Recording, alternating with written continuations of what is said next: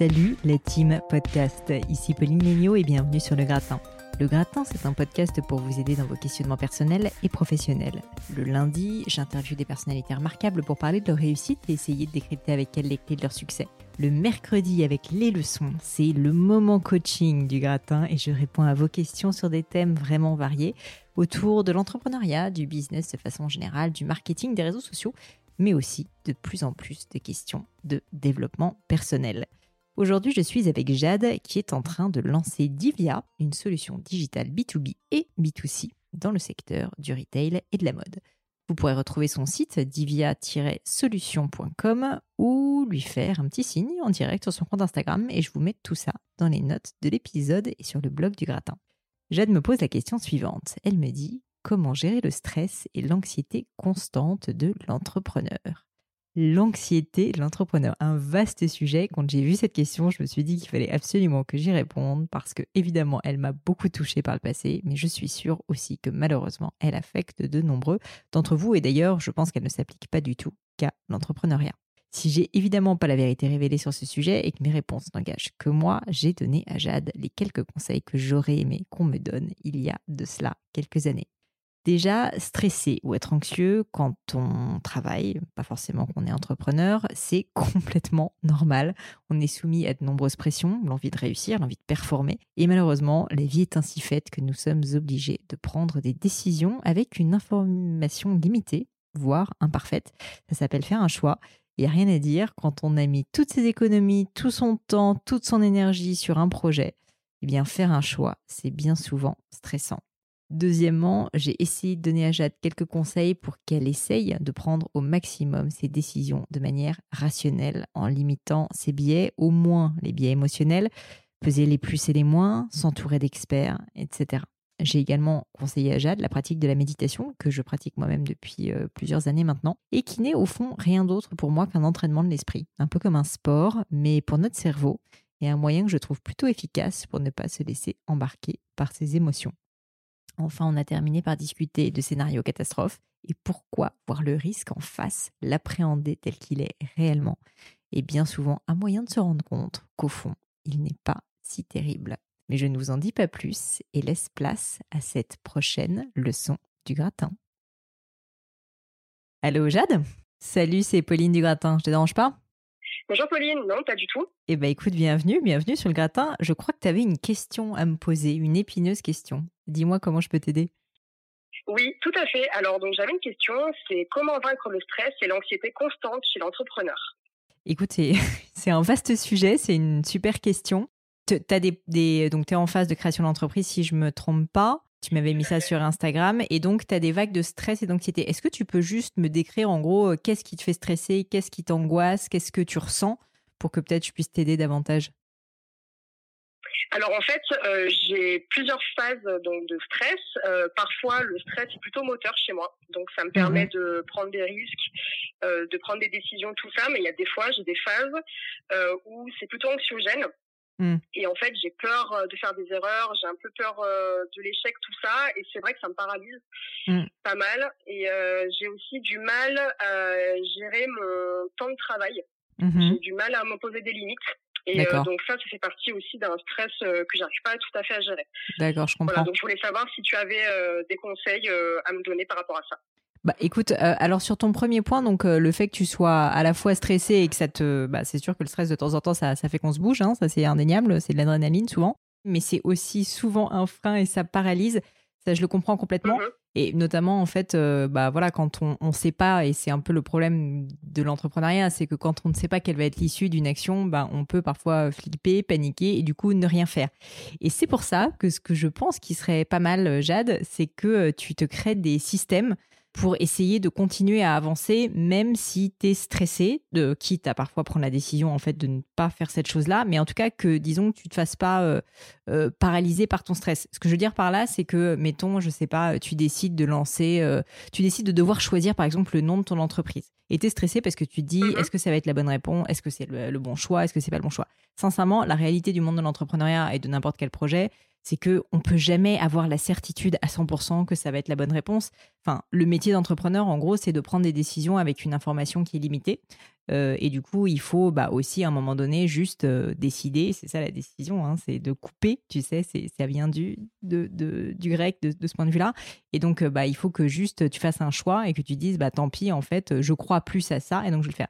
Moi, ce que je fais très souvent quand j'hésite énormément, plutôt que de me dire ok je suis paralysée, paniquée et du coup ne plus rien faire, j'essaye vraiment de noter, et c'est très simple ce que je veux dire, les plus, les contre, et j'essaye de, tu vois, vraiment essayer de mettre le plus d'objectivité possible dans ma décision pour essayer d'éviter justement de prendre une décision juste parce que j'ai peur, donc de ne rien faire, ou euh, de à la fin à l'inverse parce que justement j'ai rien fait pendant six mois ensuite me précipiter tu vois. Et du coup euh, donc les plus et les moins ça c'est un peu la base mais je pense que ça peut t'aider. Probablement aussi tu peux te mmh faire euh, pas accompagner, mais tu peux certainement avoir des experts ou des personnes en qui tu as confiance qui peuvent aussi te donner conseil. Ça ne veut pas dire que tu vas suivre leurs conseils, mais ça veut dire que toi, ton rôle, si tu veux, c'est d'essayer d'avoir le plus d'informations possible. Parce qu'une fois de plus, comme je te le disais, prendre une décision quand on est entrepreneur, c'est juste accepter le fait que tu vas devoir prendre une décision sans ben, avoir la certitude que ça va marcher avec cette information limitée. Tu vois, je te donne un exemple. Moi, dans ma boîte euh, Gemio, euh, quand je fais une opération marketing pour la fin d'année et qu'on dépense euh, parfois des centaines de milliers d'euros, ben en fait oui, euh, je me dis si je me plante, c'est quand même un peu dommage. Mais en même temps, si tu veux, j'ai pas non plus le temps, les moyens de faire des post-tests dans tous les sens, etc. Donc après, il y a un moment où il y a du bon sens, il y a l'expertise d'autres personnes, d'agences avec lesquelles je vais pouvoir travailler, mon expérience aussi. Mais si tu veux, j'essaie vraiment d'essayer de mettre le maximum de rationnel pour justement couper ce côté émotionnel qui va t'empêcher de prendre ta décision. Parce que le problème du stress, c'est ça. C'est qu'en fait, au bout d'un moment, tu as des petites choses qui vont te stresser. Je sais pas, bah, le fait de faire cette erreur, par exemple, et de pas réussir à rebondir, qui vont faire que tu vas ne plus prendre de décision ou prendre peut-être même une mauvaise décision. Donc, ce qu'il faut, c'est vraiment que tu essayes de mettre un maximum de rationnel. Et pour ça, je dirais qu'un bon moyen aussi de le faire, c'est déjà de te rendre compte que tu es stressé. Donc, visiblement, c'est le cas, c'est déjà formidable. Bravo. Mais, euh, mais en fait, sur le coup, parce que je ne sais pas si sur le coup, tu te rends compte toujours euh, que tu es en train de prendre une décision, euh, par exemple, ou d'agir sous le saut du stress. Tu vois, moi, parfois, je m'énerve contre quelqu'un, un truc comme ça, et je réagis à chaud, et c'est normal, on est tous comme ça. Je pense qu'il y a vraiment un mmh exercice hyper important, c'est d'essayer c'est d'essayer bah, juste de, de, réfléchir et de prendre ces décisions moins émotionnellement. Un, un, conseil que je peux te donner, et après, j'ai pas de j'ai pas d'intérêt particulier à te proposer ça, mais moi, ce que je fais par exemple depuis des années, c'est que je fais de la méditation, figure-toi. Et en fait, la méditation, c'est hyper à la mode et tout. Pourquoi est-ce que c'est à la mode? Parce qu'en fait, la méditation, c'est quoi? C'est simplement te rendre compte quand ton cerveau se met à, à, penser à quelque chose, se rendre compte qu'en fait, bah voilà, tu commences à avoir un discours intérieur sur quelque chose. Tu es en train, es en train par exemple, bah, de me parler là, et en même temps, tu te dis dans ta tête, oh là là, mais moi, je vais pas y arriver. Et ça, en fait, c'est juste une pensée qui est en train d'arriver dans ton cerveau. Si jamais tu arrives à avoir suffisamment de recul pour t'en rendre compte, ou typiquement quand tu es en colère, bah, tu te rends compte à ce moment-là que tu es en train d'être en colère, bah, en fait, c'est statistique en fait et c'est scientifique, c'est prouvé. Le fait de se rendre compte que tu as cette pensée va faire que déjà son impact sur toi, sur tes émotions va être moins fort. Donc en gros, ça veut mmh dire que tu arrives à prendre un petit peu plus le contrôle, à être un petit peu plus rationnel entre guillemets.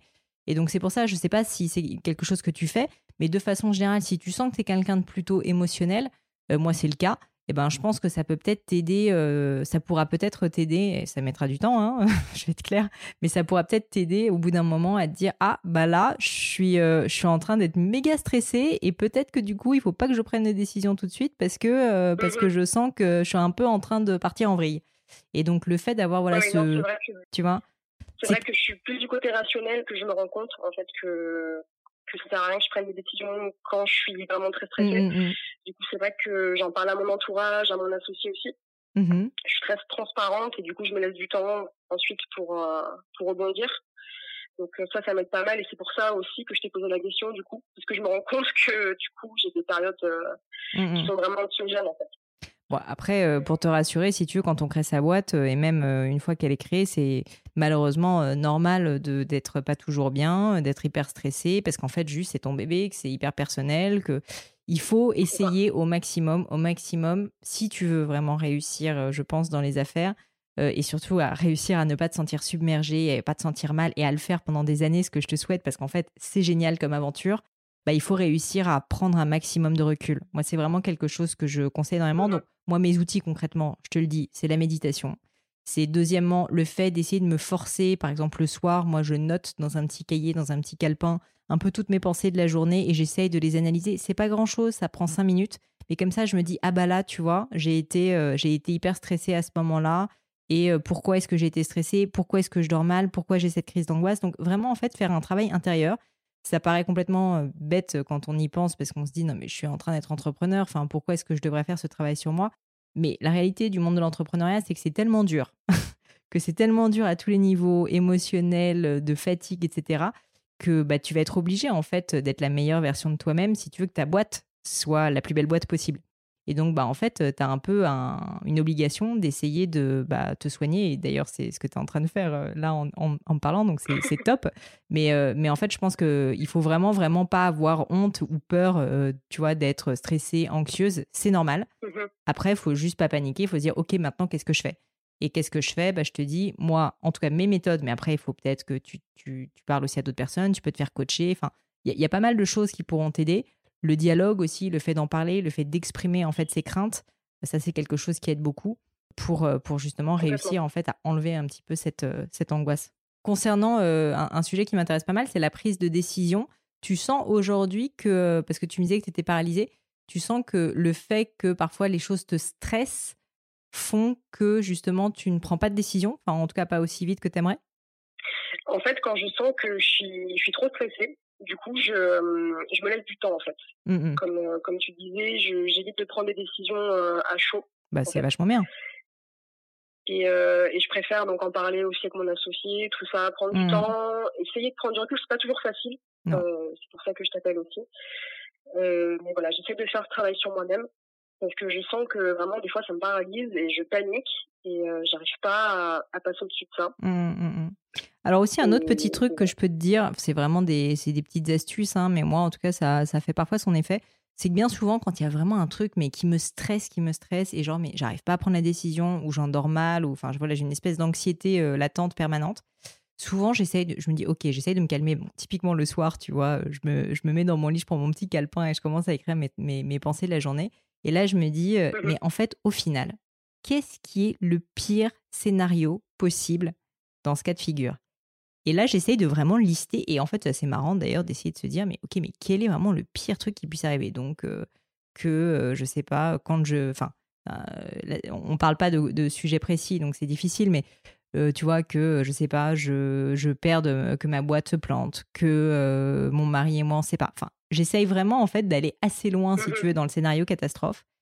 Et bien souvent, alors un, ça te permet de te dire, ok, ça c'est un scénario que je ne veux vraiment pas avoir. Donc, est-ce que réalistement cette décision me mène à ce scénario où il y a une possibilité? Si c'est le cas, bah faut pas être débile. C'est pas parce que pas parce que c'est une bonne idée peut-être qu'il faut que tu prennes ce risque si le risque est disproportionné par rapport à ta décision. Donc ça te permet quand même d'y réfléchir rationnellement. Mais en fait, dans 80% des cas, tu vas te rendre compte qu'en réalité, le pire scénario possible n'est pas si horrible que ça. Et que du coup, bien souvent, exactement, ça te permet de te rendre compte que franchement, oui, tu vas peut-être te planter. Enfin, tu vois, typiquement, je te prends l'exemple de, d'un plantage de boîte. C'est terrible. Enfin, évidemment, si tu as travaillé pendant des mois, voire des années sur une boîte, oui, c'est, dramatique. Mais au fond, qu'est-ce qui va se passer? Ta boîte va se planter, tu vas te taper la honte. Bon, tu vas en tout cas penser que tu te tapes la honte parce que les gens en réalité, en réalité sont souvent bienveillants et vont plutôt vouloir te soutenir parce qu'ils vont savoir que c'est difficile. Deuxièmement, bah, tu auras perdu beaucoup de temps et d'efforts. Est-ce que c'est vraiment vrai ça? Pas forcément, parce que je pense que aussi tu auras appris énormément de choses et probablement quand tu recrées une entreprise, tu iras beaucoup plus vite. Peut-être que bah, du coup, tu vas euh, te dire que tu voudras complètement changer de voie. Peut-être que ça va être une opportunité. Ce que je veux dire par là, c'est que la réalité de typiquement un plantage de boîte, oui, c'est extrêmement pénible, mais en réalité, tu pourras retrouver un travail certainement si jamais tu en cherches un. Ce sera peut-être l'occasion de te, te, poser aussi et de réfléchir réellement à ce que tu veux faire autrement que, cette entreprise-là. Euh, et, euh, et, par ailleurs, je te dis, en termes de, on va dire, honte publique, ben non, en fait, il n'y a pas de honte publique à créer une entreprise. Ça arrive à énormément de monde et c'est très, très, très difficile comme métier, donc c'est bien normal. Euh, au contraire, je pense que tu auras un soutien et tu te rendras compte que beaucoup de personnes autour de toi, bah, en fait, ont envie de t'aider et ont envie de te soutenir, justement. Donc tout ça pour dire que je pense que cette petite astuce aussi de d'essayer de, voir le pire scénario possible, en tout cas moi souvent je le, prends un peu presque maintenant euh, comme un exercice de style, tu vois, mais c'est intéressant parce que bien souvent je me rends compte que mon sujet d'angoisse ou de stress, bah voilà, il est, il est quand même à relativiser. Donc voilà, écoute, je pense en tout cas t'avoir donné deux, trois petits. Toi, tu faisais de la méditation ou pas du tout? Pas du tout. Pas du tout euh, J'ai jamais essayé. C'est vrai que je suis pas euh, très bah. axée euh, tout ce qui est méditation, tout ça. Mmh. Mais pourquoi pas? Écoute, la, réalité, je vais dire un truc. Moi, j'étais pas du tout dans ce genre de choses et il y, a, comment dire, je suis plutôt quelqu'un d'assez sceptique et si jamais entre guillemets il n'y a pas des études scientifiques qui prouvent que ça peut avoir un impact, je suis plutôt pas du style à vouloir perdre du temps à faire quelque chose. Moi, ça fait à peu près trois ans que je médite quasiment tous les jours maintenant. J'ai mis du temps avant de le faire. J'ai dû m'accrocher au début. Je veux dire, au début, j'étais pas du tout aussi enfin rigoureuse, tu vois, je le faisais une fois de temps en temps, cinq minutes comme ça. Et en fait, j'ai eu un déclic un jour quand j'étais en train de, bah, je sentais commencer à monter la moutardonnée, ou je me rappelle pas si c'était que j'étais en colère ou si que j'étais craintive ou que j'avais un peu une crise, enfin pas une crise d'angoisse, mais en tout cas un début d'anxiété. Et en fait, là, j'ai, je pense, grâce à la méditation, je me commençais à me dire, ah, là, c'est en train d'arriver, je suis en train d'avoir euh, donc euh, cette anxiété qui monte. Et je te jure, le fait de m'en être rendu compte sur le coup, ça fait que je me suis dégonflée comme une baudruche.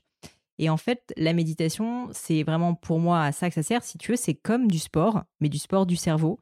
Ça te permet en fait tout simplement de te rendre compte quand bah, tes émotions prennent le dessus sur euh, et tes pensées prennent le dessus sur, euh, sur juste qui tu es.